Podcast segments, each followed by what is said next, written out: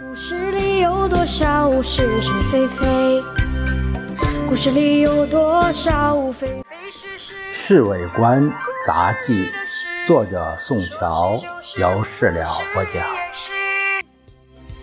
故事里的事，说不是就不是，是也不是。故事里的事，呃，各位朋友。呃，这个，因为我同时读好几本书，所以更新呢就慢了一些，呃，请各位呢，呃，原谅。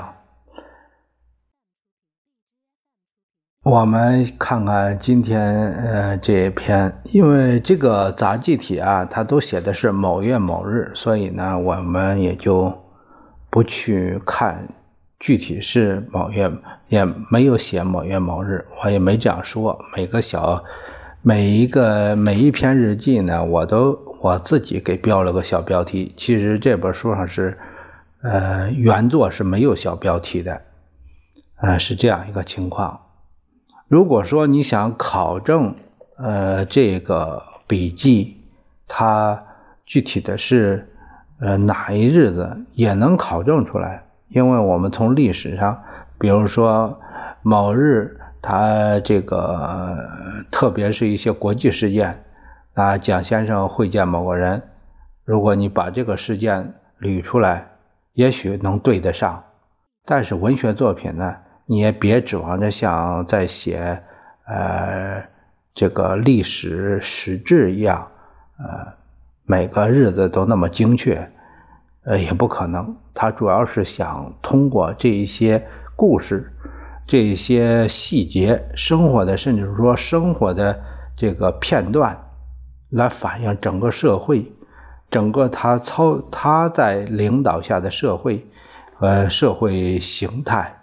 呃，以及人呃当时的很多社会的弊端，呃，都可以从中有所呃端倪吧。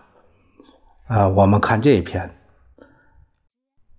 先生本来预定今天到无锡赏梅花，夫人一早起来就开始准备一切，哪知道他们正在那吃午饭的时候，陈布雷。忽然气急败坏的捧着个电报跑进来了，怎么事？先生连忙问，大概是他看出来陈布雷脸色不对，是台湾呃陈怡来的电报。怎么样？出问题了？陈布雷站在那儿，掏出手巾，呃，在脸上擦了一下，岂有此理！先生“豁”的一声从椅子上站起来了。该死！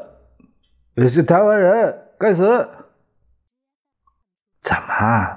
台湾闹了什么乱子啦？夫人问。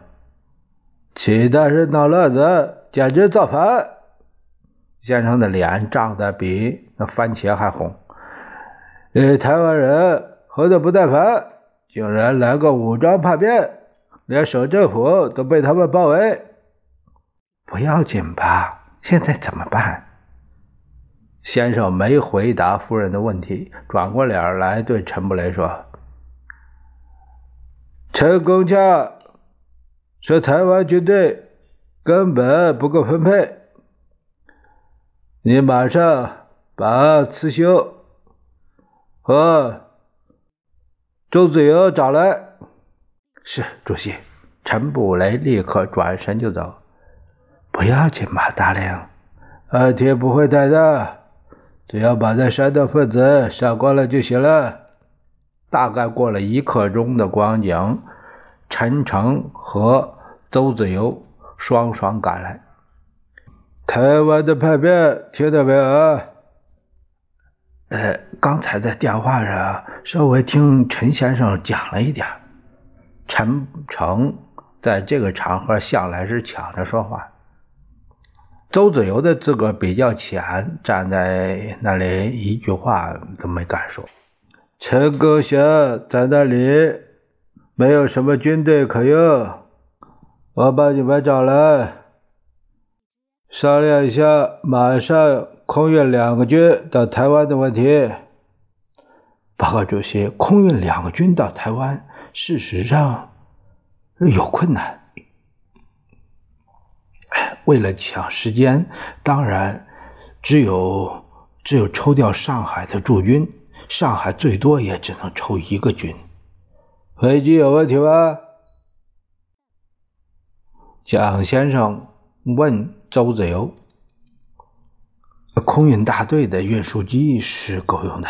周子游毕恭毕敬地说：“军队本来是没问题的。”陈诚赶紧解释：“呃，因为准备延安攻势，就往西北调了。”讲好了。先生想了想，马上先调一个军到台湾，在两天内再从京沪路线各地凑个军过去。对付这些匪徒，其实一个军就够了。是主席，他们俩一同说着。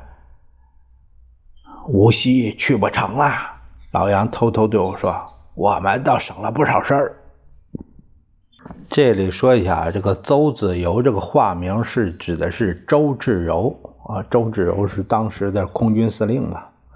啊，是这个人。故事里的事，说不是就不是，是。